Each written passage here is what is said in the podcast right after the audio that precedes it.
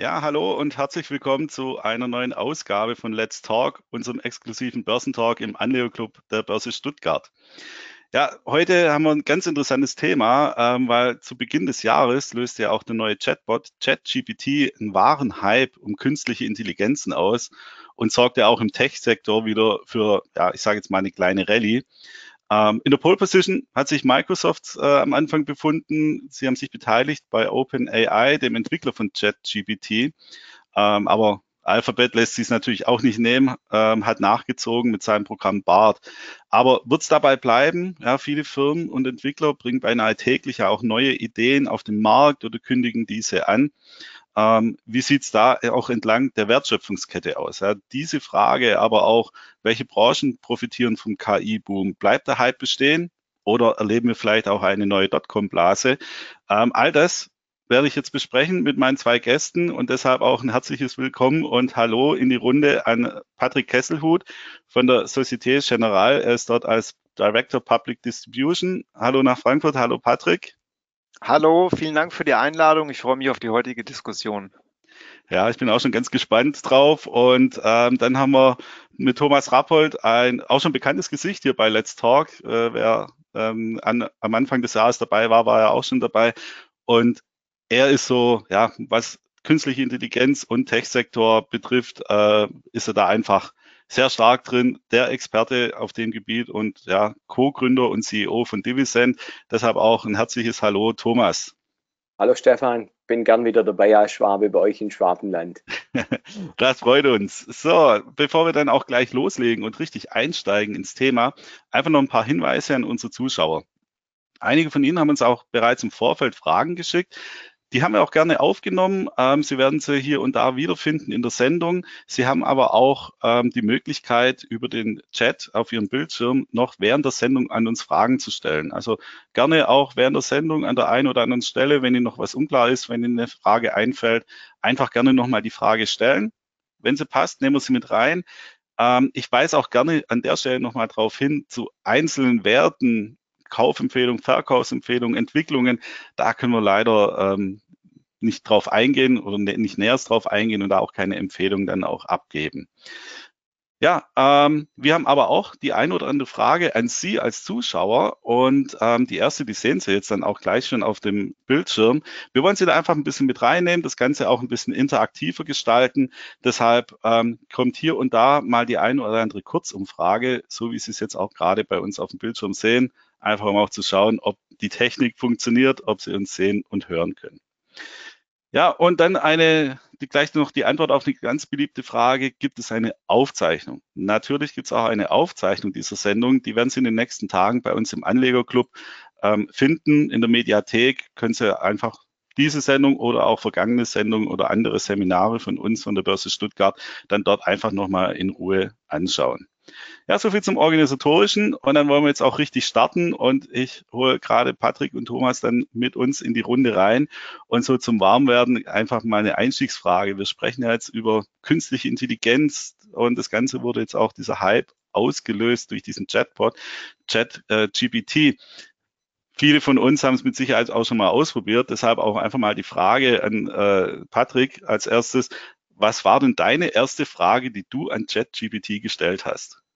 Ja, es hatte tatsächlich einen geschäftlichen Bezug und zwar mich hat einfach mal interessiert, ähm, abseits dessen, was man ja schon gehört hat aus den Medien, ähm, wie nutzt KI ähm, die Antwortmöglichkeit, um wirklich Vorschläge zu machen? Und die erste Frage war, welchen ETF soll ich kaufen? Und ähm, die Antwort war relativ gut, wie ich fand. Es kam erstmal ein Hinweis, dass er keine Anlageempfehlung letztlich tätigen kann oder darf, ähm, hat dann aber weiterführende Links und Informationen angeboten zu einem Aufbau von einem Portfolio. Also doch schon eigentlich ähm, eine recht, eine recht gute Antwort tatsächlich mit weiterführenden Informationen. Ähm, war ich doch ein bisschen überrascht und ähm, ja, war auch irgendwo ein bisschen froh zu sehen, dass er jetzt nicht einfach direkt irgendein Produkt empfiehlt. Das wäre natürlich auch äh, schwierig gewesen, sich das mhm. herzuleiten. Warum denn jetzt ausgerechnet ohne weitere Informationen dann irgendeinen speziellen ETF? Also gut gelöst in meinen Augen und von daher ähm, doch eine ne gute Erfahrung, ja. Ja, ja, wir werden mit Sicherheit an der einen oder anderen Stelle heute nochmal zurückkommen auf ähnliche Gegebenheiten, was uns ChatGPT vielleicht auch wo es uns, uns unterstützen kann bei Anlageentscheidungen eventuell. Ja, Thomas, ähm, wie war es denn bei dir? Was war deine erste Frage, die du an den Chatbot gestellt hast? Ja, also an die erste kann ich mich ehrlich gesagt gar nicht mehr erinnern, aber ähm, was ich sa sagen will, ist, wir setzen es ganz praktisch ein. Also das heißt, das Brot ich esse, das Lied ich singe äh, dann, also wir verwenden das. Ähm, und zwar, wir kommen ja aus der Indexentwicklung, da kommen wir ja nachher drauf. Und ich habe mir die Frage gestellt, naja, wenn jeder über das Thema Generative AI spricht, heute Abend ja auch, dann lass uns doch einen Index bauen mittels Generative AI-Methoden. Ähm, und ich bin im Tech-Sektor ja bekannt dafür, dass ich stark auf Patente setze. Ähm, und wir haben gerade im Moment eine Arbeit laufen, hochspannend, auch wissenschaftlich unterstützt mit der amerikanischen Universität, aus Patenten herauszulesen, äh, dann was sehr mühsam ist und sehr aufwendig ist und, äh, äh, und für Normalsterblichen nicht möglich, selbst für Profis, äh, dort eigentlich rauszufiltrieren, welches sind die herausragenden Patente, denn es gibt einen signifikanten Zusammenhang zwischen ähm, Qualität des Patentportfolios ähm, und dem unternehmerischen Erfolg von Unternehmen auch an der Börse. Stichwort Mode, Warren Buffett. Das ist die eine Seite. Und bei Divison selber, bei unserem, das ist in der Indexentwicklung, ich glaube auch, dass die ganze Indexentwicklung, wie wir sie heute bisher betrieben haben, durch ähm, Generative AI komplett auf den Kopf gestellt wird. Also äh, da sind wir bei einer großen Branche nachher beim Thema Banken, Finanzdienstleistungen, wo das eine Rolle spielt. Und bei uns bei Divisend, bei unserem Portal, äh, dort, wo es um Dividenden, Quellensteuern, solche Themen geht, da haben wir eine, eine sehr gute Knowledge Base aufgebaut, die jetzt dafür vorbereitet ist, äh, um das eben mit, äh, mit Generative AI, mit Thema Chatbot äh, und so weiter verknüpfen. Anlageberatung darf man nicht sagen oder irgendwelche Art von Beratung, aber ich nenne es mal so eine Art Auskunftssystem dann, das mhm. darauf dann möglich ist dann, ja. Ja. Ja, also vielen Dank schon mal für eure ähm, ja, Darstellung oder Antworten an der Stelle. Ähm, Thomas, ich einfach nochmal die Frage auch an dich. Ähm, ich habe das auch gesehen, du hast es auch ich meine, in irgendeinem Interview vom iPhone-Moment gesprochen. Ja. Ähm, mit ChatGPT ist es tatsächlich ein iPhone-Moment ähm, oder war das Thema künstliche Intelligenz nicht eigentlich auch schon länger am Markt, im Markt oder mhm. wurde das nicht mhm. eigentlich schon irgendwie rum? Mhm. Ja, gut, guter Punkt. Äh, Helmut Schmidt hat ja mal gesagt, oder wurde ihm angedichtet, wer, äh, äh, äh, wer ähm, Ideen hat oder, oder Kreatives oder Innovatives oder Visionen hat, der soll zum Arzt gehen. Ja, das wird den Deutschen ja manchmal unterstellt. Ich habe 2017 damals den ersten AI-Anleger-Index gebaut und damals haben auch viele gesagt, ja, wie kommst du darauf? KI ist doch so weit weg äh, und überhaupt. Aber das bringt mich immer zu einem Zitat von Karl Marx, der mal gesagt hat, ähm, da passiert 10, 20 Jahre nichts und dann passiert in einer Woche mehr als in zehn Jahren äh, dann. Und das, warum jetzt ChatGPT äh, jetzt auf einmal quasi dazu geführt hat, dass das ganze Thema so äh, durchdrungen wird, ist, weil es jeder nutzen kann, wie, wie die Google-Suchmaschine. Und ich würde nur eine Ebene höher greifen. Ich glaube noch nicht einmal, es ist äh, so wie, wie, wie das iPhone, sondern es ist wie das Internet. Die Woche hat auch ein Analyst zurechtgeschrieben, 1995 Moment. Wer dort schon aktiv war, ich kann mich erinnern, ich war gerade im Studium äh, fertig. Netscape ging, ging im August 95 an die Börse. Äh, dann Internet World Wide Web, Web war geboren. Und diese Dimension hat das Thema AI und insbesondere Generative AI äh, dann ähm, immer wieder börsianertechnisch Bill Gates sagt es einmal, überschätzen wir die aktuelle Situation, unterschätzen aber fundamental die langfristigen Auswirkungen da. Das ist so ein typisches Börsenphänomen. Ja, aber ähm, also die Dimension ist schon gewaltig, äh, dann sehr gewaltig, ja. Mhm. Ja, ich denke, da kommen wir auch nochmal drauf, dass es auch welche Einsatzmöglichkeiten dahinter stehen oder was auch in der Zukunft vielleicht noch möglich sein wird. Ähm, Patrick, die äh, Société Générale hat sich ja auch mit dem Thema künstliche Intelligenz befasst. Ähm, auch bei euch habe ich äh, einen Artikel darüber gesehen. Ähm, welche ja, oder in welchen Bereichen seht ihr große Möglichkeiten für den Einsatz von, von künstlicher Intelligenz? Also das ist natürlich ein extrem weites Feld. Also am Ende kann man es vielleicht so eher zusammenfassen mit überall, wo Produktivitätssteigerungen möglich sind, weil das am Ende auch wahrscheinlich der Einsatz oder die Gründe sein werden für den Einsatz von, von KI dann. Und das ist natürlich an, in sämtlichen Bereichen äh, zu finden. Das geht wirklich von Bildbearbeitung, Texte erstellen, äh, Quellcode kann ja auch damit geschrieben werden. Da ist eigentlich wenig vorstellbar, wo es nicht greifen kann. Man muss natürlich dazu sagen, KI gibt's im industriellen Bereich ja auch schon länger. Also heutzutage werden ja große Anlagen, Transportmaschinen, Rolltreppen äh, schon damit äh, ausgestattet, so dass der Monteur oder der derjenige, der es vielleicht wieder instand setzen muss nach einem Problem, gar nicht mehr ein, ein riesiges Handbuch wälzen muss, sondern mit einem Auslesegerät hingeht, der Fehler wird analysiert innerhalb von drei Sekunden. Der Code zum Beheben wird automatisch erzeugt, wird eingespielt und die Sache ist behoben. Das gibt es schon längst. Äh, das Thema war eben noch nicht so in der Öffentlichkeit äh, angekommen äh, oder beim privaten Nutzer. Das ist es jetzt mit ChatGPT. Es sind sich, glaube ich, alle bewusst, was da kommt. Und die Netze, die da drunter liegen, die das Ganze letztlich ja auch ähm, steuern, füttern und betreiben, die gibt es schon lange. Die sind gelegt, schon lange. Ähm, von daher ist es schon wirklich lange im Einsatz so gesehen. Jetzt entdeckt man es äh, in der Breite. Und da ist, glaube ich, auch dann im Unternehmensbereich oder im, im, im, industriellen Fertigungsbereich eigentlich kaum Grenzen gesetzt und in der Arbeitswelt, das geht, wie gesagt, von, von einfachen Tätigkeiten bis zu komplexen ähm, Aufgaben äh, wird das eingesetzt werden. Ähm, in der Softwareentwicklung kann man sich vorstellen, dass eben Entwickler künftig nicht mehr komplett die Codes schreiben, sondern nur noch sozusagen darauf spezialisiert sind, vorgefertigte Elemente zu verbessern, aber dass die Basis eben aus der KI kommt, ähm, die sich jeder dann äh, holen kann kann. Also da werden sich die Prof auch Berufsprofile ändern. Also hat dann wirklich, äh, wie Herr Rappold auch gerade gesagt hat, wirklich ähm, weitreichende, langfristige Auswirkungen, die man heute vielleicht noch gar nicht so sieht. Mhm. Ja, jetzt gehen wir doch mal, weil wir jetzt auch ähm, hier Anleger, Zuschauer haben, ähm, auch mal so ein bisschen rein. Du hast es auch vorhin gesagt, äh, Patrick, äh, deine erste Frage, ja, welchen ETF soll ich kaufen?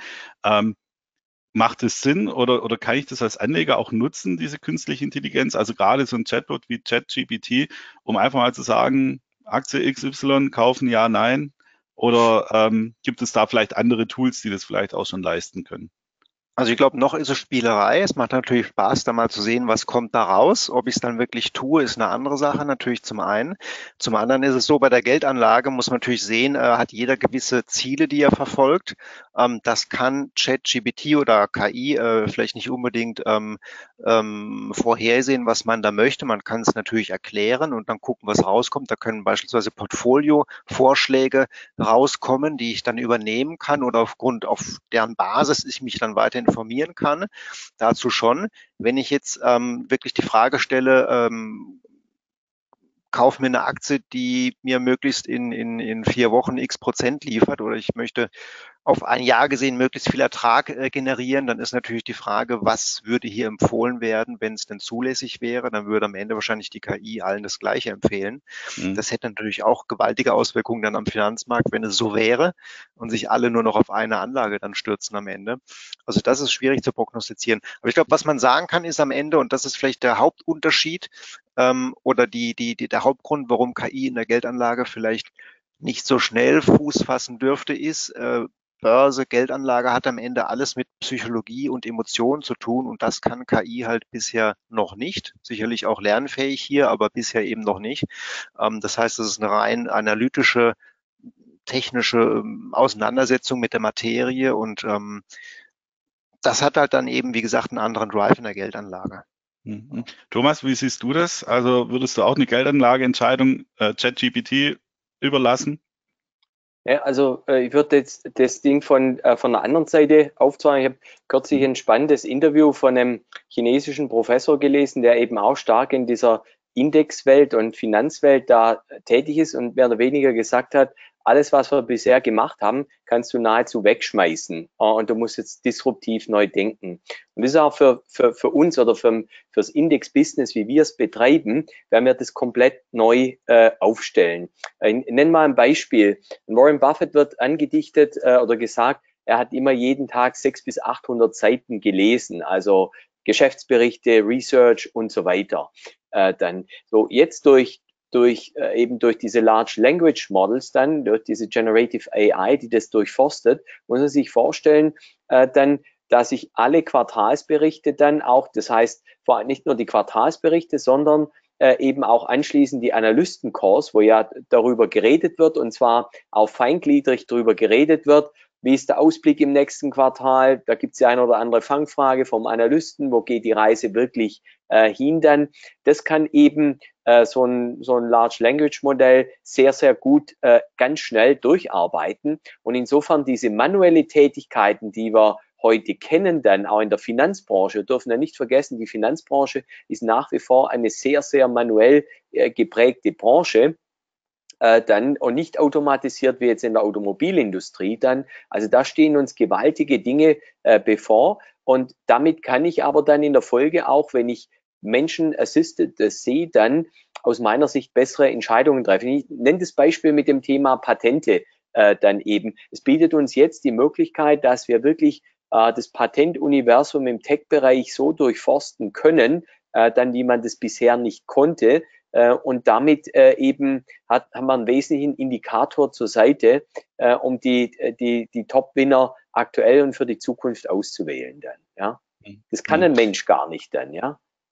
Ja, ähm, also das heißt Dank. nicht, aber der, vielleicht das nochmal, das heißt nicht der Maschine dann zu überlassen, was zu kaufen ist, sondern das, das verwechseln die Deutschen immer so schön. Die Amerikaner kennen den Ausdruck Curated äh, äh, äh, äh AI dann. Curated heißt, ich kriege wie ein Menüvorschlag, was ein äh, paar Dinge, schöne Dinge, die mir ein Sternekoch hinstellt und ich kann dann selber entscheiden, was ich davon essen möchte dann. So muss man sich das ein bisschen mhm. vorstellen dann. Ja. Mhm. Also jetzt nicht als alleinige Entscheidungsgrundlage oder alleinige Entscheidungs, äh, ja, ich nenne es mal Grundlage, sondern einfach mal ähm, als Menü, ja, aus dem ich dann auswähle, was tue ich denn? Am Ende muss der Mensch entscheiden. Ähm, Patrick hat es ja auch gerade gesagt, ja, also was kann KI nicht? Also Emotionen. Ja, dazu passt auch, äh, eine Zuschauerin hat gerade schon geschrieben, sie hat mal nach Aktienvorschlägen gefragt und äh, Antwort war, ja, sie würde keine, also die KI würde keine emotionalen Vorschläge machen. Es geht ja in die Richtung, Patrick, was du gerade gesagt hast. Ähm, was kann denn die künstliche Intelligenz, also Klammer auf, noch nicht? Ähm, wo ist der Mensch jetzt eigentlich noch besser? Also gerade wenn wir es jetzt beziehen auf die Geldanlageentscheidung. Ist es nur das rein emotionale oder äh, gibt es da noch andere Punkte? Also gerne Patrick. Also ich würde sagen, das macht schon den Hauptpunkt aus. Am Ende geht es ja darum immer, was mache ich mit den mit den Dingen, die ich analysiert habe, mit den, mit dem, was da rauskommt, auch immer mit den, mit den, mit den Zahlen, mit dem Zahlenwerk. Wie interpretiere ich das? Ähm, wie schätze ich ein, ob jetzt ein Kurs-Gewinn-Verhältnis günstig ist oder nicht oder eine künftige Entwicklung bei einer Aktie, das kann KI sicherlich nicht. Da muss dann schon der Mensch letztlich selber an sich glauben und wird dann für auch die Überzeugung, wenn sie eben richtig war, belohnt ähm, hat hier natürlich dann die Rendite versus dem Risiko, was er trägt. Also diese Abwägung einfach zu, zu machen, das, das kann KI sicherlich noch nicht. Ähm, aber auch da glaube ich, man, die Entwicklung geht ja unglaublich schnell und weit und äh, auch, äh, auch Maschinen sind ja schon in der Lage, Emotionen an Gesichtern auszulesen teilweise und ähm, auch das gibt es schon viele, viele Jahre. Ich war mal bei einem Zukunftsforscher, der hat äh, Sachen äh, vorgestellt. Äh, da glaubte man gar nicht, dass es das heute schon gibt. Also das geht ja immer schneller, immer weiter. Also nicht auszuschließen, dass vielleicht in wenigen Jahren ähm, hier eine ganz andere Möglichkeit noch besteht. Ähm, aber das ist heute natürlich schwierig zu prognostizieren. Also Stand heute würde ich sagen, sind wir da auf dem Niveau wirklich, wo es dann darum geht, sich eben anzureichern mit Informationen, ähm, Quellen zu bekommen, Informationen zum Entscheiden. Ähm, alles andere ist bisher noch bei Menschen, ähm, aber wie gesagt, das kann sich auch ändern. Hm, hm. Ja, also die Entwicklung schreitet voran ähm, und eine Frage, die jetzt auch im Vorfeld relativ häufig kam, äh, wo liegen eigentlich auch die Risiken im Einsatz von der KI? Wie behält der Mensch auch am Ende die Kontrolle darüber? Das wurde ja auch schon äh, öfters in den Medien auch diskutiert, in verschiedenen Fachzeitschriften und so weiter. Äh, manche ähm, rufen auch schon nach einem Entwicklungsstopp, dass man da einfach dann danach schaut. Ähm, Thomas, du bist ja auch relativ tief in diesem Thema drin. Wo siehst denn du da die Risiken auch im Einsatz von künstlicher Intelligenz? Naja, also einer der, äh, der Erfinder dieser Generative AI, der jetzt lange, lange Jahre für Google äh, auch gearbeitet hat, der hat sich kürzlich jetzt äh, eben zur, zur Ruhe gesetzt oder einfach weil er frei sprechen wollte. Und wenn man sich dieses Interview dann äh, äh, liest, wenn man das liest dann, dann kommt ganz klar zum Ausdruck, dass diese Büchse der Pandora, die jetzt geöffnet ist, die lässt sich nicht mehr schließen. Und es ist eigentlich äh, denjenigen, die es überblicken oder wissen, sonnenklar, äh, dass ähm, diese künstliche Intelligenz weit intelligenter wird als breite Schichten unserer Menschheit äh, dann. Das muss man klar sagen. Und es wird relativ schnell gehen. Also das ist, Entwicklungen im Technologiebereich laufen nie linear. Das ist, der Mensch denkt immer linear. Äh, dann tatsächlich gehen die Dinge aber exponentiell. Der, der äh, äh, Herr Kesselhut hat es gerade vorher gesagt, diese Modelle, diese neuronalen Netze, die gibt es schon lange. Ich kann mich erinnern, vor 30 Jahren am Anfang meines Studiums stand ich immer am Kopierer und neben einem Prof dort, der hat immer aus KI-Zeitschriften neuronale Netze Dinge äh, rauskopiert. Da waren die Japaner führend äh, da dann und ich musste immer warten, bis ich kopieren konnte. Also wir haben da uns immer die, äh, sozusagen den Kopierer quasi drum gestritten äh, da dann. So und jetzt heute haben wir aber die Rechenleistung. Heute haben wir Unternehmen wie Nvidia, haben wir die Cloud und jetzt geht die Post ab und wir haben vor allem sehr viele Datensätze dann die zur Verfügung stehen, die ich analysieren kann und wo ich raus, was raus machen kann. Also Rechenpower plus Datenmenge plus die Algorithmik und die Verbesserung dieser Algorithmik, die führt jetzt zu dieser Pulverisierung, die wir äh, erleben äh, dann. Ja, jetzt im Moment. Das ist so der Rahmen. Ich will vielleicht nur eins sagen zum Thema Aussicht, bin ja Informatiker, äh, zum Thema Datenqualität, weil ihr das vorher angesprochen habt. Ja, da setzen sich Leute hin vor ChatGPT und fragen, welche Aktie soll ich kaufen? Da muss ich klar sagen, in der Fachsprache sagen wir da Garbage in, Garbage out oder Müll rein, Müll raus dann. Also wenn man sich das reine Internet anguckt, sage ich immer, das ist wie ein Misthaufen oder ein Müllhaufen und da gibt's ein paar Goldnuggets drin dann so. Und das geht immer darum, diese rauszufiltrieren. Und jetzt wurde jetzt, sagen wir mal, dieses Chat-GPT mit diesem ganzen Internetmist, was ja auch drin ist, was 90 Prozent ausmacht, auch gefüttert. Deshalb gibt's auch diese Bias drin. Die tatsächliche Kunst ist jetzt dabei dann, und es gibt Unternehmen, die eben nur auf echte Datenbestände, also sozusagen, du hast vorher gesagt, äh, dann auch äh, Goldwebinar, das er gemacht hat. Also da, wo ich pure Goldnuggets habe, sehr, sehr gute Daten. Wenn ich mit denen jetzt zusammenarbeite und dann kriege ich auch wahnsinnig gute Outputs äh, dann, äh, dann, äh, dann. Also es liegt nicht am Algorithmus, wenn nichts Gescheites rauskommt, sondern es liegt eben auch äh, am Input äh, dann. Äh, dann mhm. Das ist ganz entscheidend oder maßgeblich dann. Ja, also äh, hat eine gewisse Logik natürlich dahinter. Es kann nur rauskommen, was davor reinging, sozusagen, ja. Ähm, und was auch äh, viel zu oder einige Zuschauer interessiert hat, ja, was sind da eigentlich für Kosten mit verbunden? Ist jetzt die KI frei verfügbar. Ähm, viele fragen auch oder, oder erwähnen auch die Stromkosten, ja, muss man ja heutzutage auch äh, im Blick haben. CO2-Fußabdruck. Ähm, wie sieht's denn da aus, Thomas? Also ähm, kannst du da ja, was dazu sagen? Beides, das ist beides ja. enorm. Also ich meine, da sozusagen glühen die Drähte natürlich. Also das erfordert eben sehr, sehr viel Rechenleistung. Ähm, ich selber bin kein Freund von Krypto. Ich halte es für also äh, ihr seid ja da im Kryptobereich, äh, also Stuttgart gut unterwegs, aber meine persönliche Meinung ist, es schafft jetzt außer, dass man, dass man gambelt, nicht so viel Mehrwert und braucht eben viel Rechenleistung, Stichwort Bitcoin. Hier kann man sagen, beim Thema künstliche Intelligenz wird wirklich ähm, mit Rechenleistung etwas bewirkt dann, äh, dann dass ich, dass, dass ich eine höhere Wertschöpfung ist ja wichtig, wenn ich äh, sozusagen ähm, eins oder ein Euro an Energie reinstecke, dass ich mehr wie ein Euro zurückbekomme dann. Das ist, das ist, äh, das, das ist ja mal entscheidend dann. Äh, dann aber ganz klar ist, dass es extrem viel Rechenleistung, extrem viel Energie äh, braucht dann. Auf der anderen Seite Vielleicht hat es äh, wieder typisches Beispiel am Pfingsten was. Wir hatten sehr schönes Wetter, Feiertage. Die Deutschen haben ihre Dächer mit Solaranlagen zugenagelt dann. Es wird extrem viel Strom erzeugt und der Strom musste zu Minuspreisen verkauft werden, weil die Deutschen immer von der falschen Richtung her denken, nicht vom Ende, sondern vom Anfang her. Auch viele deutsche Politiker denken so dann und es führt dann zu so einem Chaos. Und da kann zum Beispiel dann KI in der Zukunft helfen, die Energie viel besser zu verteilen, zu managen, dann äh, dann und damit wird dieser Trade-off dann wieder Verbrauch und Nutzung äh, mhm. offengelegt dann. Aber zum Beispiel bei Google sieht man das jetzt oder wird man das sehen. Also irgendjemand muss dafür zahlen dann. Also ist no free lunch wie an der Börse. Also jemand muss dann dafür zahlen und ähm, im Endeffekt sind es die Kunden dann über Werbung oder Gebühren, so wie bei Microsoft dann, dass die Tools teurer werden äh, oder dass es extra Subscription gibt wie für ChatGPT, ganz klar. Hm, hm. Ja, also vielen Dank an der Stelle für eure Einschätzung. Jetzt haben wir ja mal so ein bisschen, ich sage es mal, Einführung in die Welt äh, der künstlichen Intelligenz auch ähm, gemacht. gehen wir doch jetzt mal aus Anlegersicht auch dran und schauen uns doch einfach mal an, wie kann ich denn jetzt als Anleger auch ähm, in der Welt mich bewegen oder da auch das eine oder andere machen, davon profitieren und investieren.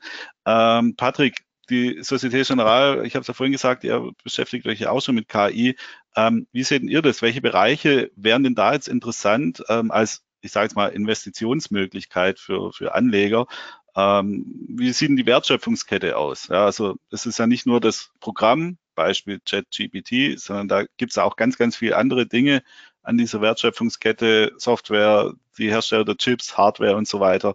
Ähm, ja, welches Urteil oder wie, wie, wie sieht das die SocGen? Genau, also letztlich äh, profitiert natürlich die gesamte Wertschöpfungskette und man muss dann, wenn man auf Einzelwerte geht, natürlich wirklich selektieren, beispielsweise im Halbleiterbereich. Also momentan ist es so, dass die, die, die steigende Flut hebt natürlich alle Boote erstmal irgendwo. Ne? Also alle Halbleiteraktien haben irgendwo profitiert, das ist klar, aber es wird dann schon irgendwann auch eine Segmentierung geben, ähm, wo man dann gucken muss, welche sind wie geografisch vielleicht abhängig, ähm, um hier wirklich ähm, die Feinheiten rauszusehen. Ähm, es gibt Technologieführer, die müssen aber nicht mehr die Technologieführer von morgen sein. Also da muss man wirklich dann differenzieren sozusagen, wenn man dann in die Einzeltitel reingeht. Oder man macht das Ganze eben über einen Index, da kann der Herr Rappold bestimmt aber auch gleich noch ein bisschen mehr zu sagen. Oder man macht es dann ganz einfach, man sagt, ich will einfach irgendwie dabei sein, da bediene ich mich dem Nasdaq 100 Index am besten. Da sind eh die fünf Zugpferde, die, die das meiste Indexgewicht haben und die KI-Profiteure schlechthin, aller Wahrscheinlichkeit nach die ziehen dann hier das ganze Thema eh mit, dann ist man sozusagen ein bisschen breiter diversifiziert, hat vielleicht nicht den, den, den Top-Performer äh, im Depot, aber den muss ich ja auch finden und äh, sozusagen einzeln dann investieren, um dann wirklich auch diese Wertentwicklung zu haben, von die, ja, die sich manche immer erhoffen. Das ist halt die Frage, ob ich das wirklich so machen kann. Wir erinnern uns, als das Internet neu war, da gab es auch Firmen wie äh, Netscape schon angesprochen, Yahoo, AOL, da spricht heute keiner mehr von. Also es kann immer sein, dass sich da Dinge ändern, gerade im Technologiebereich eben. Ähm, aber die Wahrscheinlichkeit aus jetziger Sicht, äh, denke ich, ist so, dass wirklich die Großen hier profitieren. Äh, Microsoft, Alphabet, äh, wer weiß, wer noch kommt, ähm, Elon Musk, äh, Amazon, wie sie sonst alle heißen. Ähm, die werden sicherlich irgendwelche Dinge auch noch vorstellen, aber es werden am Ende natürlich die Großen sein. Die haben entsprechend die Budgets, die haben das Know-how, die haben die Top-Leute an Bord oder können sie sich holen. Ähm, oder es sind, wie gesagt, einzelne kleinere Firmen, die dann irgendwie durchstarten aber auch die hätte man in einem Nasdaq wieder irgendwo mit dabei. Also die Frage ist ja einfach wirklich, will ich in den Einzelaktienbereich gehen? Da muss ich mich damit auseinandersetzen. Oder nehme ich einen Index, der strukturiert ist auf dieses Thema oder wie gesagt dann die ganz breite Variante Nasdaq 100, um dabei zu sein in irgendeiner Form. Ähm, und das Ganze kann ich ja im Zweifel dann auch gehebelt machen. Muss ja nicht immer über einen ETF sein, gibt es ja auch dann beispielsweise Derivate drauf. Ja. Ähm, Thomas, äh, Patrick hat es ja gerade schon erwähnt, die großen Alphabet und Microsoft. Ähm, es deutet sich ja da so ein Wettkampf an oder eigentlich läuft er ja schon zwischen den beiden. Ähm, deine Meinung, wird es da einen Gewinner geben oder entwickelt sich das dann doch so, der eine wird sich eher auf diese oder jene Sektion ähm, spezialisieren, der andere auf, auf was anderes? Genau, also Oder gibt es vielleicht noch andere Big Player dann im Markt? Ja, also absolut, absolut. Amazon, Apple, Elon Musk. Genau, genau, genau.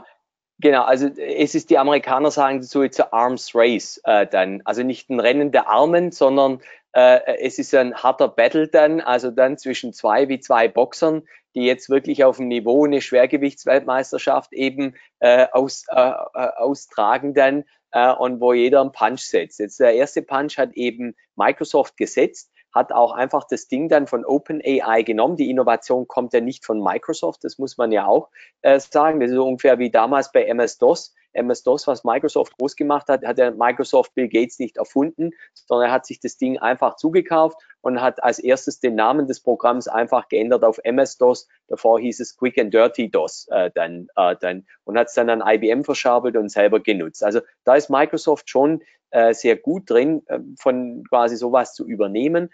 Also ich glaube, dass jetzt sagen wir von diesen großen Tankschiffen ähm, beide davon, die sind jeweils in ihrem eigenen Gehege. Microsoft ist ja nach wie vor in diesem Gehege mit Office drin. Das ist seit 40 Jahren immer wieder neu recyceln dann äh, quasi. In dem bewegen sie sich. Also Productivity in Unternehmen, auch mit ihrer Cloud. Ähm, und viele hatten Google abgeschrieben, ich nicht. Also ich habe selber Ende des Jahres da zu Tiefstkosten Google und Palantir gekauft dann, weil das war eine Freude dann da zuzulangen, äh, dann, wo jeder gesagt hat, ne, eben, das meine ich mit Emotionen, immer das genau das Gegenteil tun, äh, dann rational entscheiden. Von dem her kann auch da die KI helfen. Äh, dann, also Google äh, Alphabet wird davon in der anderen Perspektive stark profitieren. Sie sind ja der größte Datenaggregator der Welt.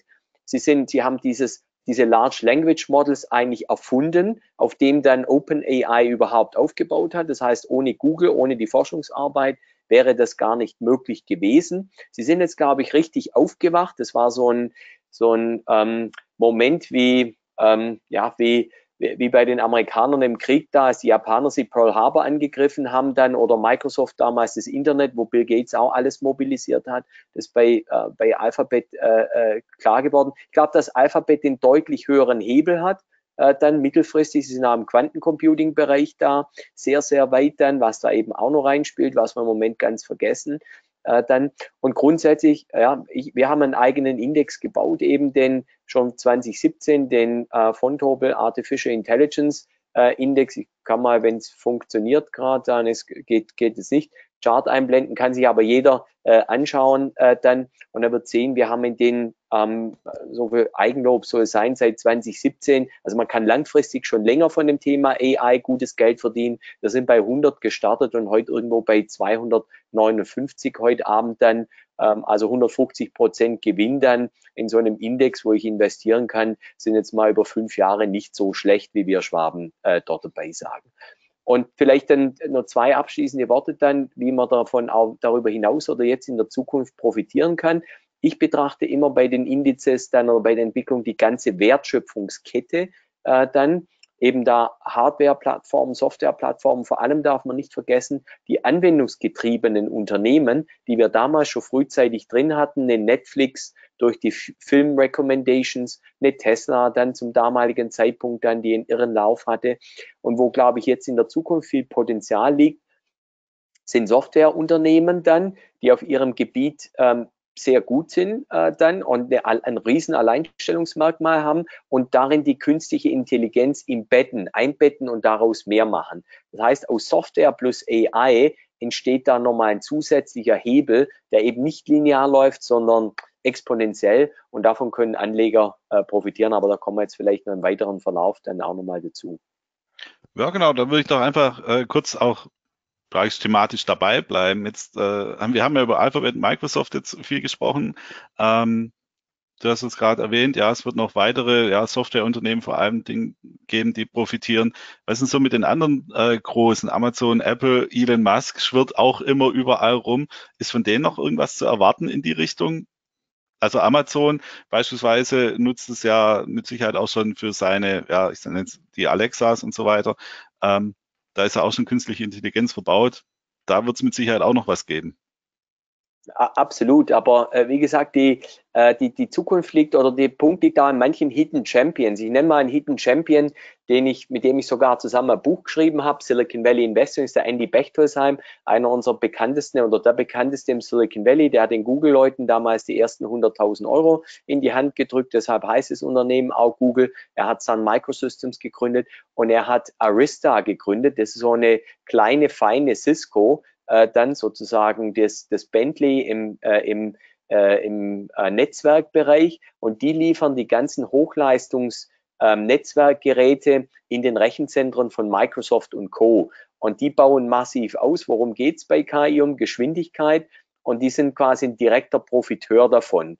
Wird wenig in der Finanzpresse diskutiert. Super spannender Wert, ähm, super erfolgreich äh, dann sehr solide Bilanzen, äh, auch äh, von den, von den, äh, von den Finanzkennzahlen. Das ist, das sind zum Beispiel Werte. Oder nehmen wir was langfristig sicher ähm, spannend sein äh, wird, ist sowas wie, ähm, äh, Patrick hat es vorher angesprochen, Codegenerierung oder Programmierung. Wir haben ja ein Problem generell weltweit, dass wir zu wenig sehr gute Köpfe haben. Menschen haben wir ja immer mehr auf dem Planeten, aber ähm, äh, intelligente Menschen ähm, können wir durchaus mehr gebrauchen. Äh, dann jetzt will ich nicht abschätzig sein, aber äh, äh, dann ist es einfach so, weil in der, also wir brauchen mehr Softwareentwickler, wir brauchen mehr Ingenieure, um Klimawandel und Digitalisierung und so weiter zu lösen.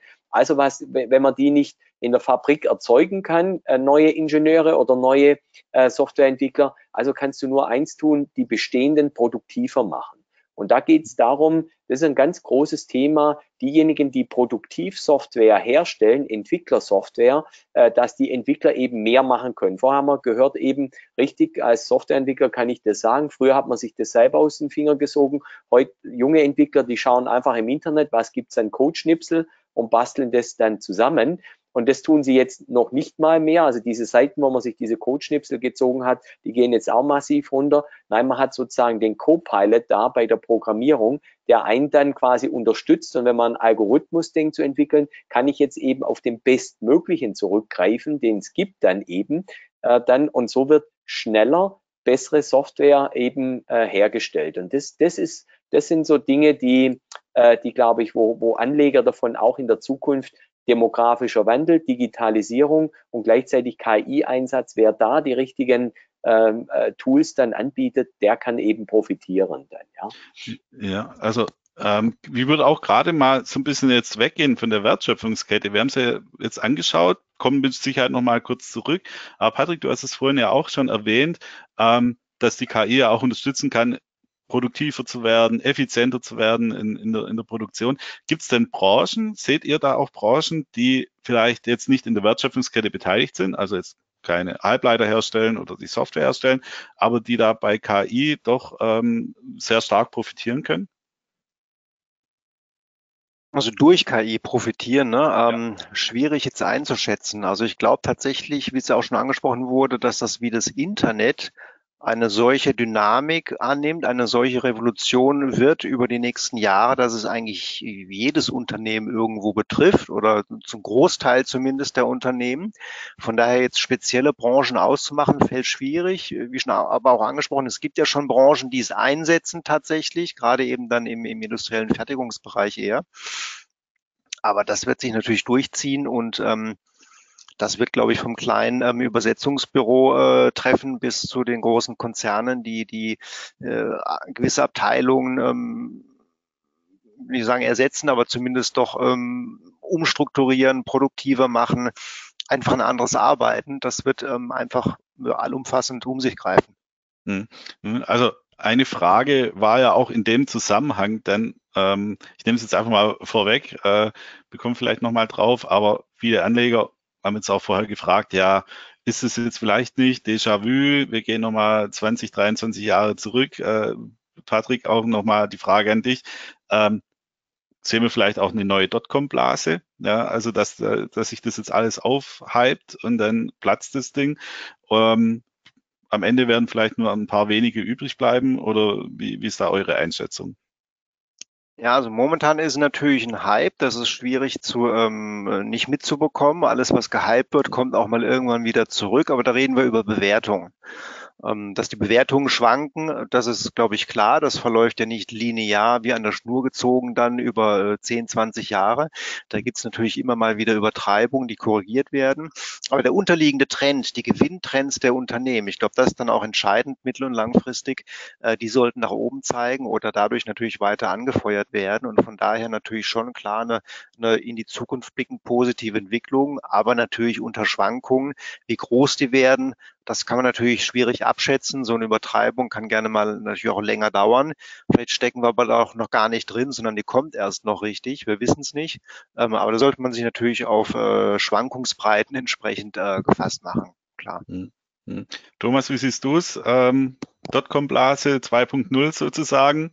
Also ich habe das damals mit äh, in vorderster Front miterlebt, als auch als Eigenanleger äh, und so weiter. Das sind jetzt schon fundamentale Unterschiede da dann, weil wir äh, sozusagen eine erwachsene Branche haben. Aber im Technologiebereich ist es immer so, eben wie ich vorher sagte, wie Bill Gates gesagt hat, am Anfang äh, übertreiben die Leute dann eben auch, also kurzfristig dann äh, interpretieren sie in die Sache äh, zu viel rein, aber unterschätzen das ähm, insgesamt äh, langfristig äh, dann ähm, aber das, äh, das eben das, das Gesamtpotenzial dahinter ähm, ist gewaltig. Und ich nehme nehm mal ein Beispiel, und das ist im Softwarebereich, ist es selbst für Profis wie mich dann mit dem technologischen Hintergrund als Informatiker jetzt, es gibt da jetzt in der Zukunft kein Mittelweg dann. Es gibt entweder oder, links oder rechts, schwarz oder weiß, null oder eins. Äh, dann was die KI bedeutet. Das heißt, es findet, wird ein gnadenloser Aus, ähm, ähm, äh, Selektionsprozess stattfinden zwischen Unternehmen, die in das Winnerfeld gehören und die im Loserfeld äh, sind dann.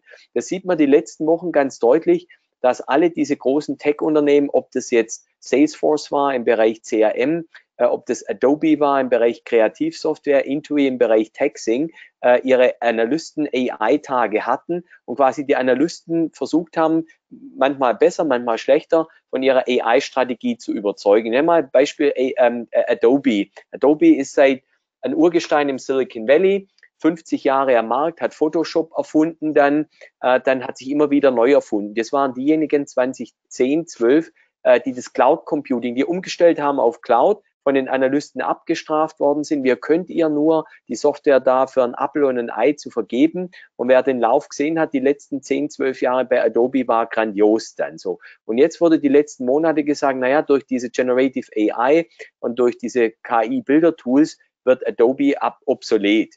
Die letzten vier Wochen haben sie gezeigt, dass das Gegenteil der Fall ist, dass sie das richtig adaptieren können, sich wiederum neu erfinden äh, dann und es ging 50 Prozent nach oben. Oder nehmen wir mal Palantir, ähm, eine meiner most loved Aktien, was oder geliebte Aktie, was viele hassen dann, äh, dann auch Analysten diese Aktie dann, weil sie nichts anfangen können.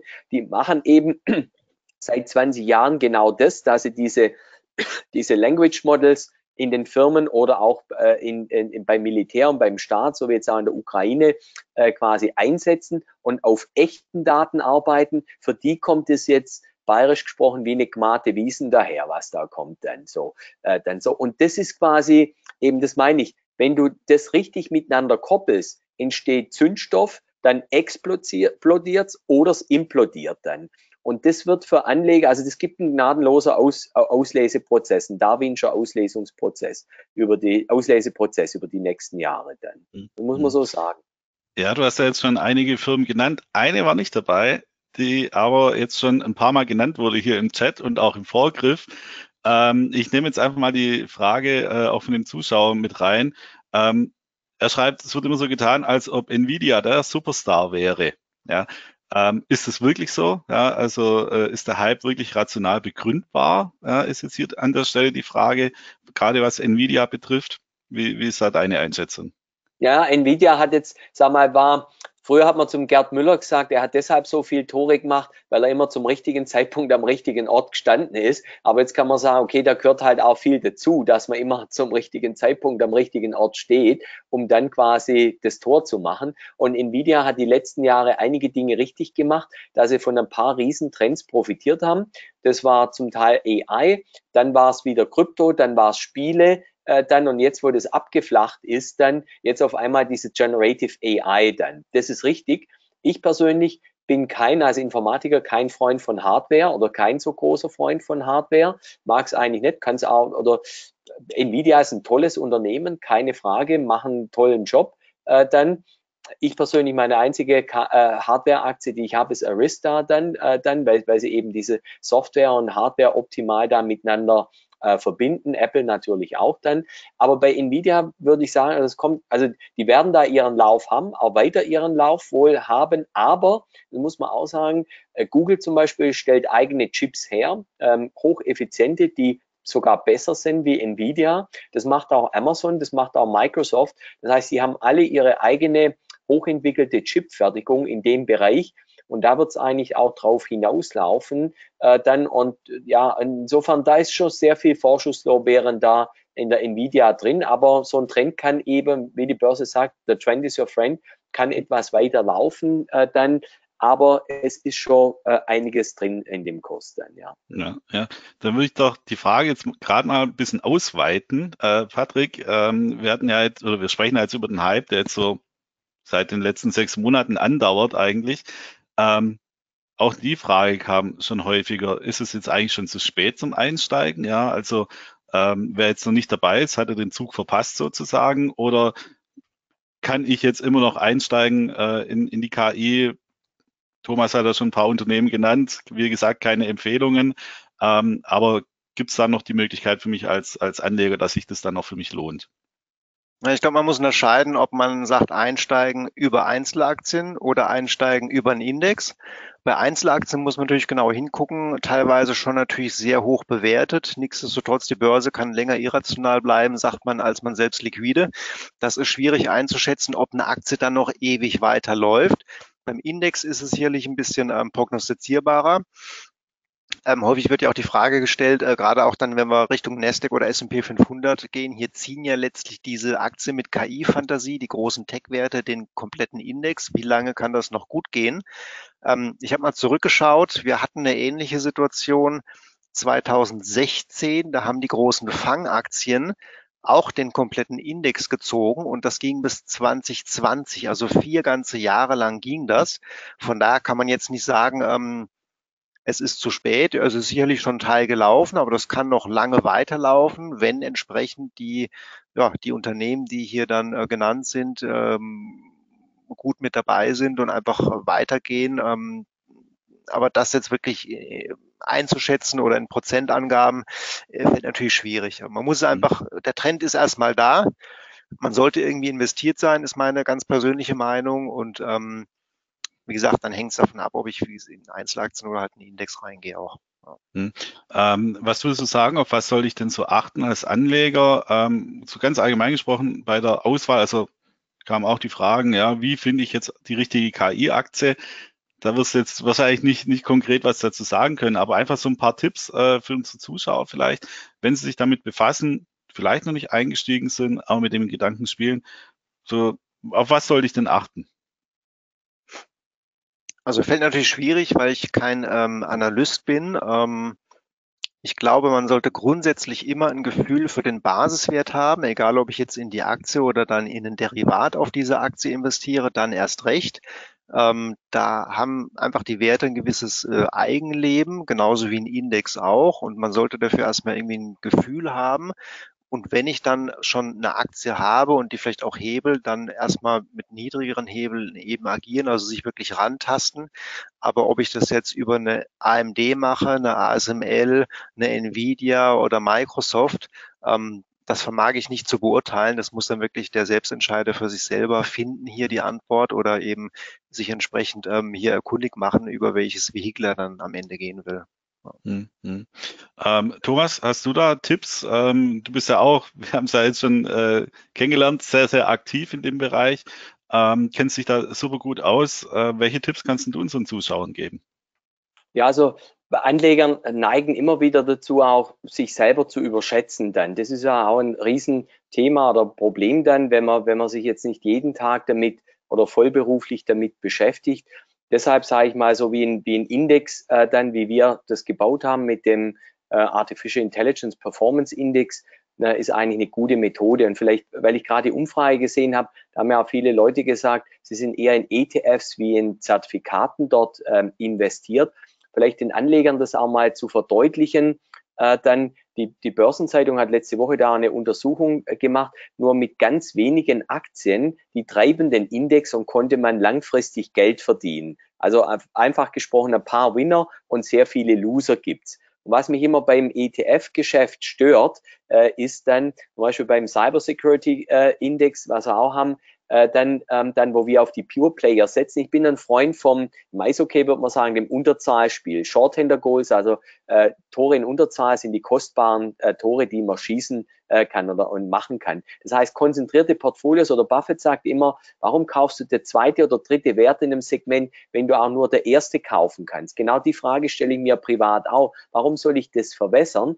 Und bei ETFs hast du halt immer dann diese Verbesserung. Es gibt nicht so viel gute Unternehmen in diesen technologischen Segmenten wie AI oder Cybersecurity dann. Deshalb die Konzentration auf 20 Werte oder so, wie wir sie da zum Beispiel im Index haben, die schneiden halt dann um Längen besser ab wie irgendwelche ETFs. ETFs ist immer für mich so wie DDR oder Trainingsanzug dann, äh, immer so wie die in der DDR die einheitlichen Anzüge gab dann du trägst halt, was alle anderen tragen, kriegst halt auch das nur, was alle anderen äh, haben dann. Und das ist äh, dann deshalb me meine Lieblingsaktie im Finanzbereich ist MSCI World, muss ich dazu sagen. Äh, dann, weil jeder Journalist äh, schreibt über ETFs, das ist ein No-Brainer dann, äh, dann und das Unternehmen hat irre Riesenmargen äh, äh, dann, äh, dann. Also äh, dann. Das, das, das muss ich dazu sagen. Nochmal auf Einzelwerte zu kommen, äh, dann ein guter Tipp äh, irgendwo von mir ist immer, da wo die Leute Branchen-Know-how haben. Also wenn jemand Grafiker ist oder eine Kreativbranche ist und sich dann mit einer Adobe oder so auskennt und, und da weiß, was die können und sich das anschaut, machen die jetzt einen guten Job bei der AI oder nicht, also das selber äh, anzunehmen. Äh, dann, äh, also da, wenn man ein bisschen Branchen-Know-how hat, dann sollte man auch schauen, sozusagen in seinem Home-Turf dort, äh, was, was da zu bewerkstelligen oder zu machen äh, dann. Ansonsten wird es schwierig, weil das ist dann fast schon Selbstüberschätzung, wenn mir jetzt jemand sagt, ein Privatanleger, er kann mir sagen, welches die beste KI-powered Cybersecurity-Aktie ist. Da wird schwierig, weil da tue ich mich also auch schwer zu sagen, die beste da rauszufiltern äh, da dann. Das, ja. das ist, und, und der, die, die, die Schwankungen werden wirklich gewaltig sein. Das Aussieben wird gnadenlos sein da. Also das, das muss man klar und deutlich den, den Anlegern auch sagen. Da wird es viele Loser geben und wenige Gewinner. Und langfristig, wie gesagt, an der Börse kann man nur mit ein paar ganz wenigen guten Ideen Geld verdienen äh, dort dann. Das ist so. Hm. Ich habe es ja ähm, gleich zu Beginn auch schon in der Einleitung gesagt, ähm, dieser Boom um die KI hat ja auch den Tech-Sektor wieder ein bisschen beflügelt. Letztes Jahr ja, mittelmäßig, sagen wir mal so. Ähm, und seither ähm, erholt sich auch im Tech-Sektor wieder äh, einiges.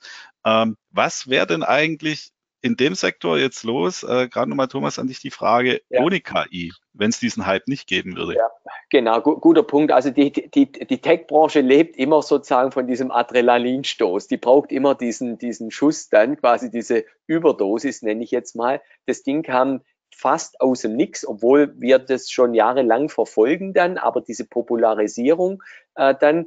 Und ich kann dir sagen, äh, dann, ich kann mich erinnern, Anfang der 90er Jahre hat jeder gesagt, ja, jetzt ist das Thema Windows durch, grafische Benutzeroberflächen, jetzt haben wir da äh, die Office-Programme, was soll denn jetzt noch kommen dann? Da waren wir damals in einer ähnlichen Position wie heute, da gesagt hat, da geht nichts mehr voran groß. Also wir haben jetzt so einen, so einen Durchhänger. Und dann kam das Internet, also das World Wide Web. Internet gab es davor ja, aber, aber das World Wide Web hat alles gechanged und, und, und, und, und hat zu einer riesigen Kreativität geführt. Das gleiche 2008 dann mit dem iPhone, wobei das iPhone nicht der iPhone-Moment war, sondern dass erstmals Entwickler für Apple-Produkte entwickeln konnten. Ich kann mich noch erinnern, als selber als Student und, und Entwickler zu, zu den Zeiten, damals gab es den Mac abgeschlossen, du konntest nichts mit dem Gerät machen, weil Steve Jobs gesagt hat, lassen wir nicht zu. Das ist eine Kiste, wir machen alles selber, da konntest du nur Software von Apple kaufen und von Adobe. Heute könnte äh, der, der App Store quasi ein S&P 500 Unternehmen richtig großes sein. Und Apple ist deshalb so groß, nicht wegen iPhone, sondern wegen dieser, diesem ganzen Ökosystem-Thema äh, äh, dann. Also von dem her, äh, dann, das kam schon zum richtigen Zeitpunkt, äh, dann das Thema AI. Ähm, und äh, die Tech-Branche, insbesondere Silicon Valley, hat es sehr gut aufgegriffen. Und das muss man auch sagen nochmal jetzt, dass es also Deutsche da verstehen, dem, dem Ding im Call sind, dann sowas gibt's eben nicht in Deutschland, so eine Erfindung, sondern eben nur in Amerika, weil OpenAI quasi ein Unternehmen ist, das nur Verluste produziert, nahezu keinen Umsatz hatte und trotzdem von Microsoft einen 10 Milliarden Scheck äh, bekommen hat.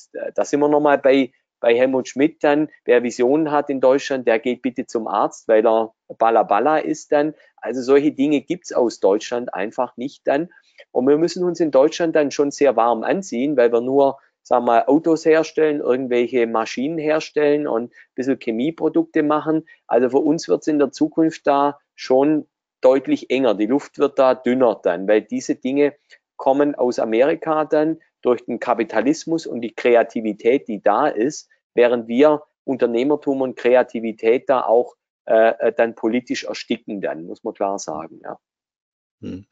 Ja, also du hast es schon ein paar Dinge angesprochen, also gerade was so die einzelnen Länder, die Regionen auf der Welt betrifft. Da kommen wir gleich zum Abschluss nochmal dazu. Ähm, aber ich würde jetzt einfach nochmal kurz in der Tech-Branche bleiben. Ähm, Patrick, die SocGen schaut ja auch immer wieder, gibt es irgendwo Trends? Ähm, was werden interessant? Seht ihr da auch noch abseits jetzt von KI irgendwelche Trends in der Tech-Branche, die da interessant sind im Moment, dass man da mal vielleicht ein Auge drauf wirft? Gut, es gibt so einzelne Dinge dann eben wie äh, Metaverse auch wieder ein bisschen zurückgekommen natürlich aus der öffentlichen Diskussion, aber auch da geht die Entwicklung weiter.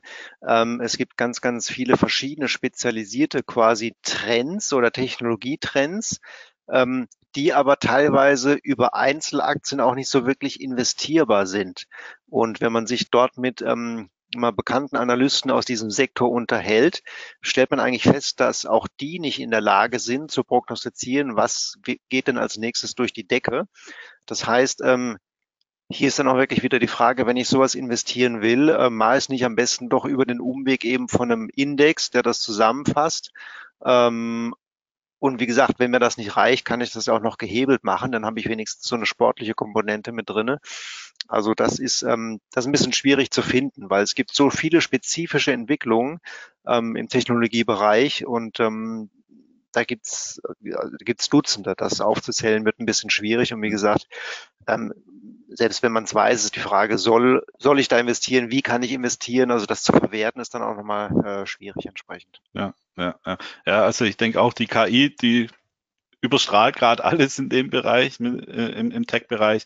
Aber hier und da gibt es mit Sicherheit auch noch interessante Nischen. Man muss sie halt finden, ja, ähm, und äh, dann den Trend dann auch ja, identifizieren. Ja, ein spannender Beispiel oder Punkt ist, äh, glaube ich, das Zusammenspiel eben ist das Thema Cybersecurity und künstliche Intelligenz dann. Also, dass du eben äh, Gefahren von vornherein eben äh, erkennst dann, ja. Also bleibe ich nochmal bei einer Palantir, die quasi beides verkörpern. Man sieht das jetzt in der, in der Ukraine eben, wo die, die quasi das Militär ja da äh, dann von der Seite aus einen digitalen Krieg führt mit der Palantir-Software äh, dann und deshalb eben dann die Russen vor gewisse unlösbare Probleme stellt, äh, dann, weil sie eben das Thema Cybersecurity und, äh, und AI eben quasi so auf den Helm vom Soldaten bringt dann. Ja, das hat Palantir schon in Afghanistan gemacht äh, dann und das machen sie jetzt, führen sie jetzt da noch deutlich besser aus dann, äh, dann.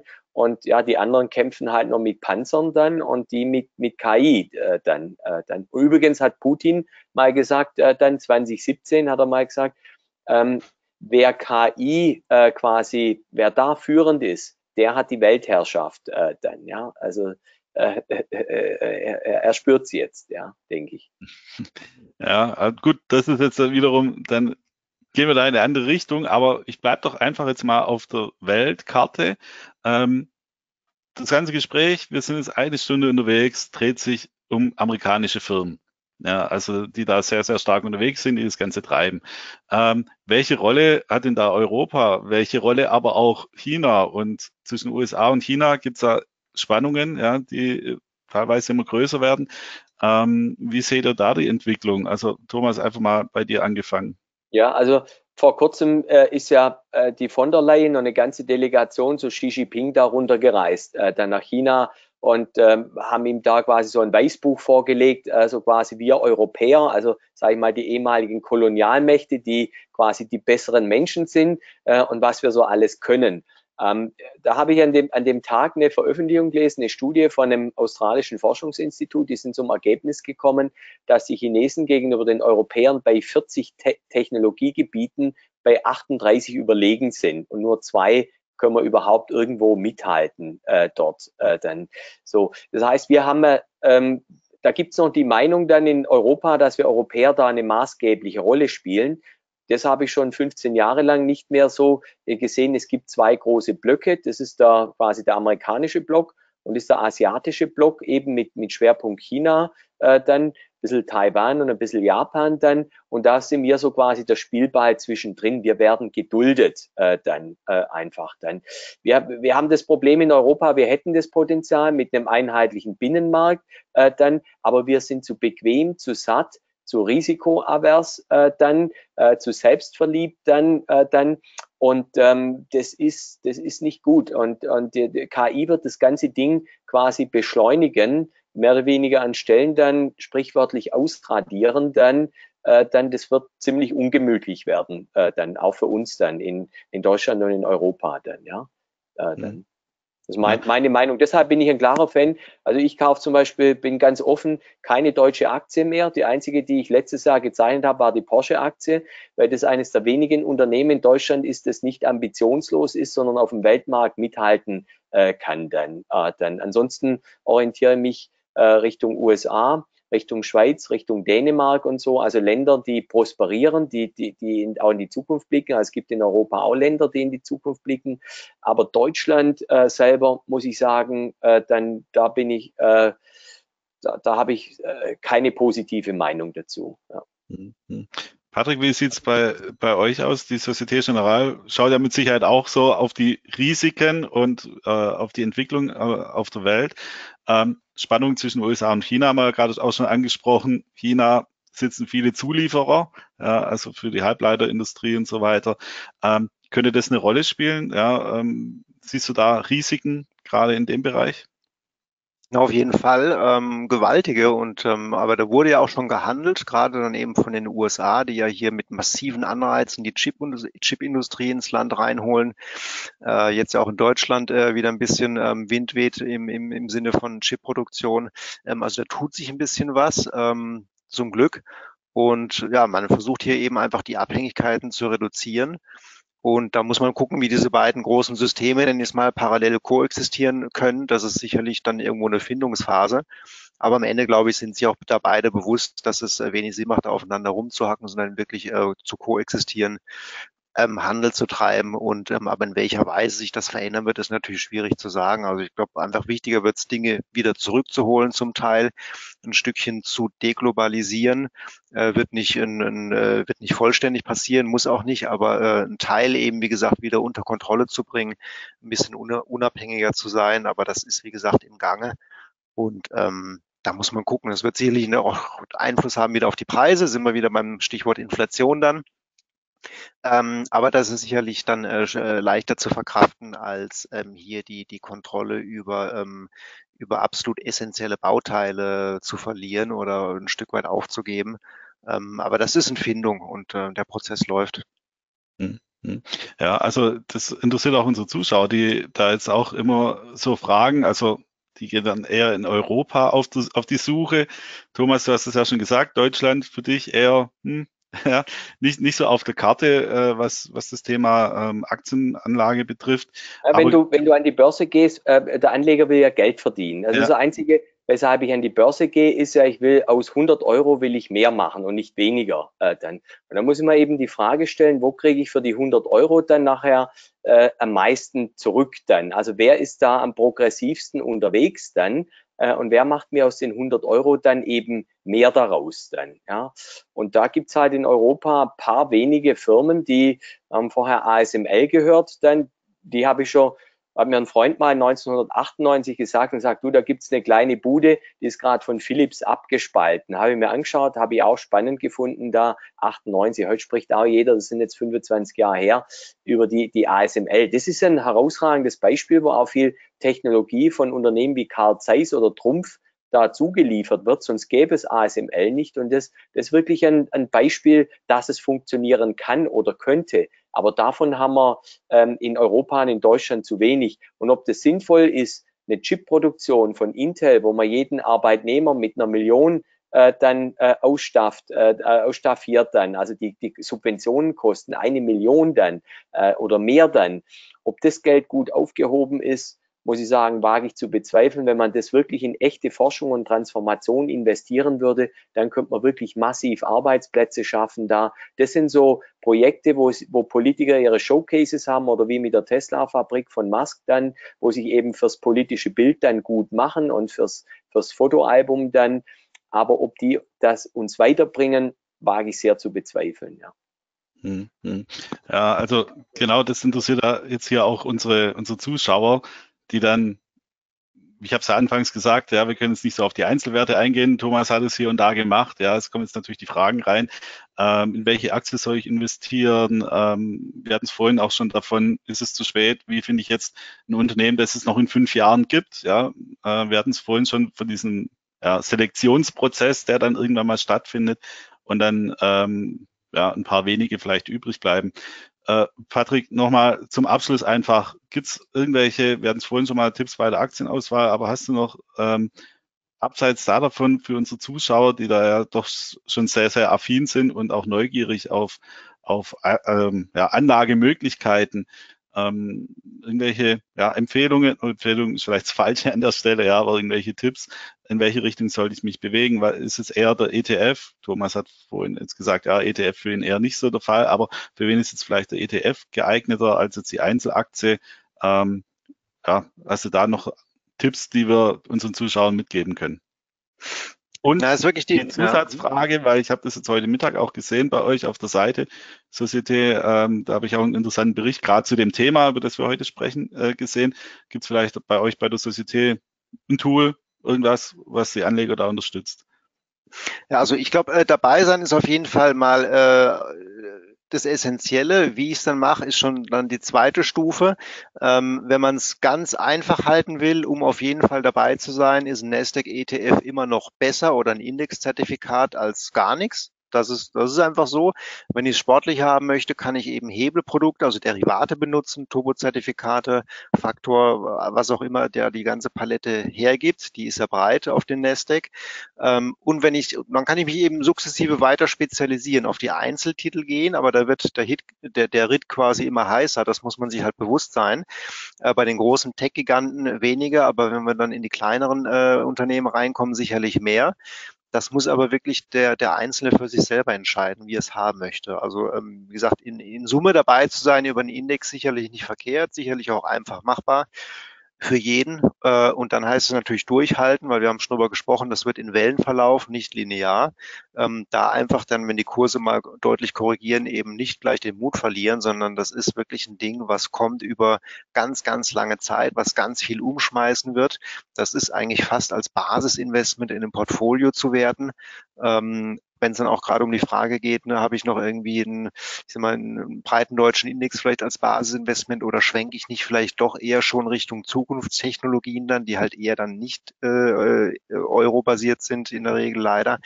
Ähm, das sind Fragen, die man sich stellen muss und wie ich die beantworte als Anleger, da kann ich leider wenig zu sagen. Hm, hm. Ja, da kann vielleicht Thomas ein bisschen mehr helfen an der Stelle. Er, er sucht sich ja auch die geeigneten Werte aus. Wie gehst du da vor?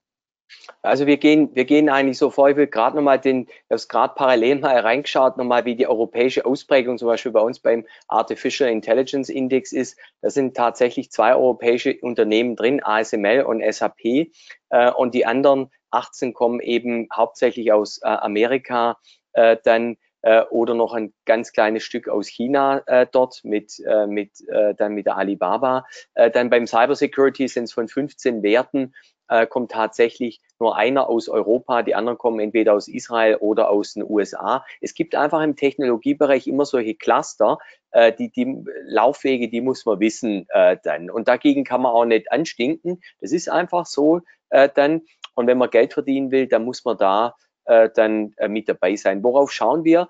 Wir schauen eigentlich bei den Indizes und so filtern wir die, eben wie der Buffett sagt, die besten Werte heraus. Wir wollen nicht die, der zweitbeste, der drittbeste, viertbeste, wie ich das im ETF habe, sondern wir wollen die besten, weil das, das bietet Outperformance dann. Und da schauen wir auf die Unternehmenskennzahlen. Ich habe die Buffett-Kennzahlen, äh, die wesentlichen von, von Buffett adaptiert, äh, dann auf den Tech-Bereich. Buffett sagt ja immer, dem Mode der Burggraben. Also das heißt, gibt es das Unternehmen in 20 Jahren? Und dann sagt er, eine Coca-Cola, was kostet eine Coca-Cola neu zu bauen? Da ich, okay, es gibt eine Pepsi-Cola, es gibt eine Fritz-Cola und wie sie alle heißen äh, dann. Ja, also es gibt schon Konkurrenz.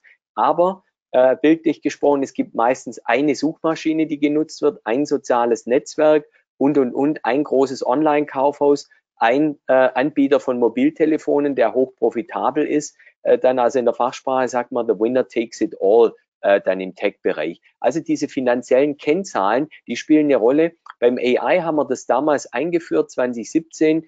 Äh, da habe ich auf so Kennzahlen geschaut, wie sieht der Cashflow des Unternehmens auf, wie viel Cash on Bank ist da im Unternehmen. Und da sehen wir nochmal das Beispiel, wo wir angefangen haben mit Microsoft und, und, und, und OpenAI.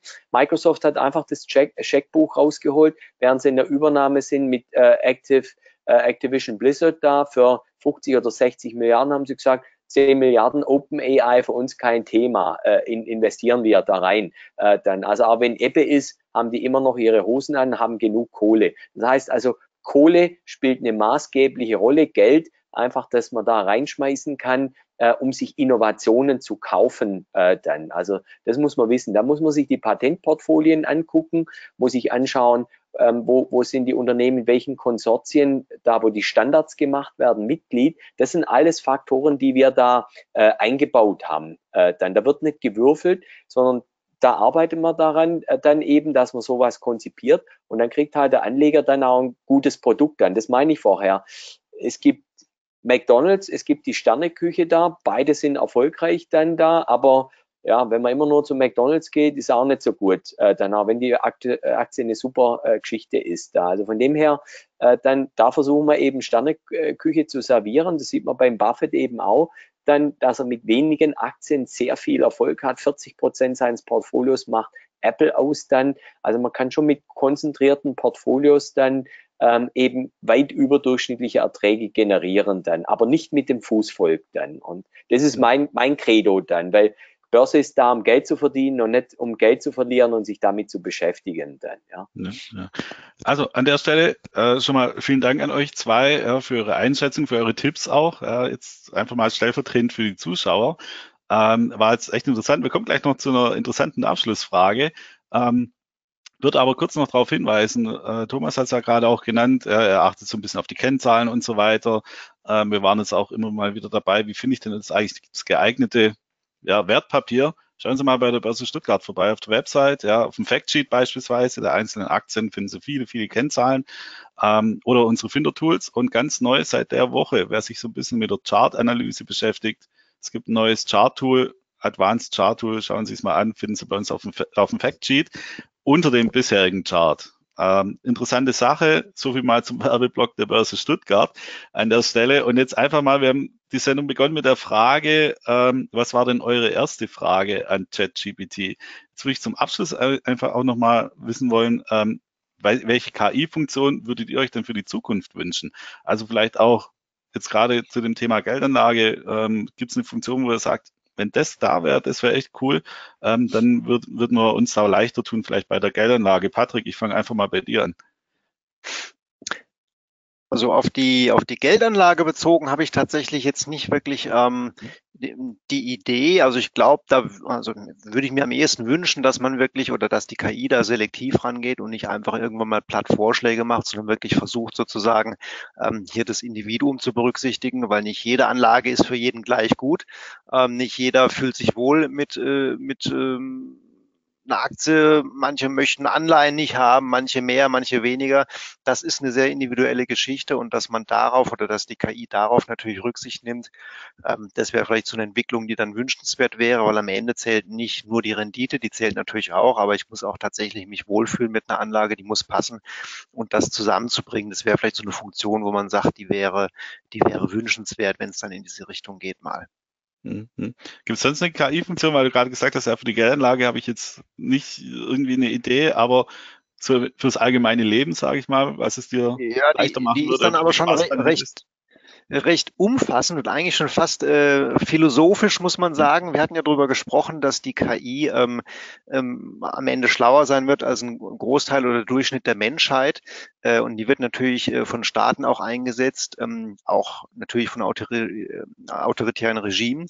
Und da wäre es vielleicht einfach so ein, so ein Wunsch tatsächlich, dass die KI sich vielleicht eines Tages irgendwann mal selbst einschränkt zum Wohle des Individuums. Hm, hm.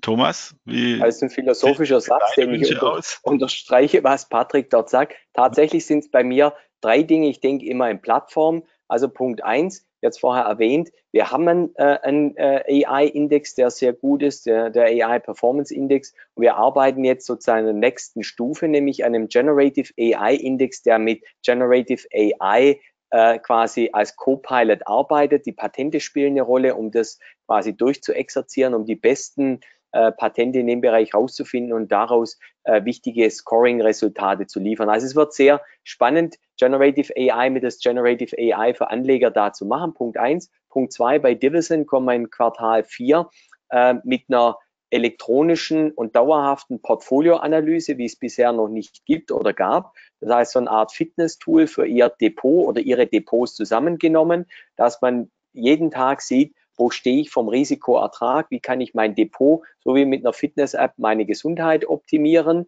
Und das Dritte, woran wir arbeiten, ist, nicht zu duplizieren äh, im Moment, dass wir also diese KI-Methoden nutzen, äh, dann an die Hand zu geben, dass es mich drei oder viermal gibt dann oder fünfmal oder sechsmal oder zehnmal dann. Das sind so meine drei Projekte, an denen wir ganz konkret arbeiten und äh, ja, die mich da ziemlich ähm, ja, äh, beschäftigt halten dann. Aber, aber ihr sprecht immer noch mit dem Richtigen, kann ich jetzt zumindest dir da äh, sagen. Also ihr sprecht jetzt nicht mit dem Clone von mir dann im Moment. Ja, dann. ja mit, mit dem ChatGPT Rappold oder so. Genau, genau, genau. genau. Also äh, an der Stelle nochmal vielen, vielen Dank an euch zwei. War echt eine tolle, spannende Runde. Ähm, wie gesagt, wer sich es nochmal in Ruhe anschauen möchte, in der Mediathek im Anleger Club die nächsten Tage, nicht gleich morgen, aber die nächsten Tage wird die Aufzeichnung dort erhältlich sein. Ähm, vielen Dank fürs Zuschauen. Ja, ich wünsche allen, also bei uns ist gutes Wetter. Ich weiß nicht, wie es bei äh, in allen daheim ist, aber bei uns sieht es jetzt gut aus. Kann man den Abend noch genießen. Ich hoffe, das tun Sie. Und dann bis zur nächsten Sendung bei Let's Talk. Patrick, Thomas, vielen Dank, dass ihr dabei gewesen seid. Danke, Stefan. War Danke immer eine Freude. Ja. Bis dann. Macht's gut. Bis dann. So, schönen Abend noch. Tschüss. Euch auch. Und gute Anlagen. So. Bis dann. Tschüss. Ja, tschüss.